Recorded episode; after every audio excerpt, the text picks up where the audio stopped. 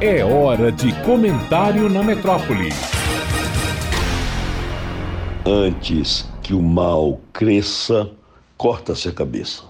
Dona Edith falava assim toda vez que buscava evitar uma situação caracterizada como um absurdo, tal como esta de desrespeito às chamadas minorias. Minorias é o signo com o qual se designam parcelas da sociedade formadas, por exemplo, pelas mulheres e pelos negros. Advirta-se de logo que as mulheres formam um contingente de 51% e os negros 56%. Então formam a maioria da população brasileira, não só em número, mas diga-se também de modo qualitativo. Advirta-se, outro sim, que a noção de maioria pressupõe por conceito uma minoria e o direito daquela implica na licitude da existência desta. Por isso, a necessidade de proteção da minoria contra a maioria, tanto mais porque se deve cuidar de elemento qualitativo. É esta a lição do festejado filósofo Hans Kelsen.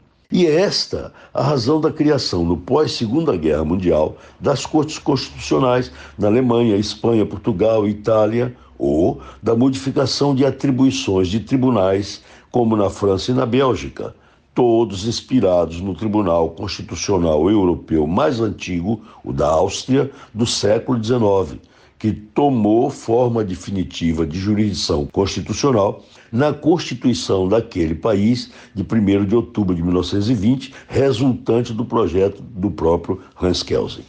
Os Estados Unidos da América conhecem a adoção dessas funções desde 1803, portanto, início do século XIX, e o gênio Rui Barbosa deu o molde ao Supremo Tribunal Federal no Brasil ao revisar a redação do texto do projeto da Constituição de 1891, expondo depois as suas ideias desde o discurso proferido no Instituto dos Advogados ao tomar posse como presidente em 19 de novembro de 1914.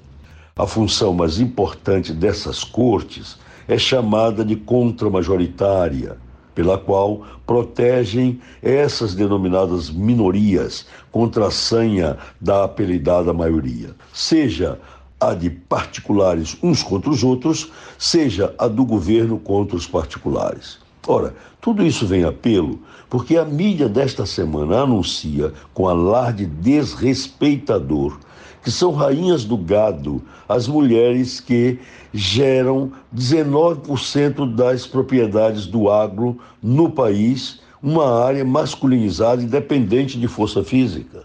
Ora, atirar pelo desempenho de Dona Dite, afirme-se que há um século a mulher já opera com mestria em todos os setores da atividade social, inclusive a econômica, com a sua inteligência e sua sensibilidade a mulher é responsável por um desempenho triunfante sem esse preconceito de que há na sociedade área masculinizada. Portanto, antes que esse mal dessa notícia cresça, corta-se a cabeça. Edivaldo Brito para a Rádio Metrópole.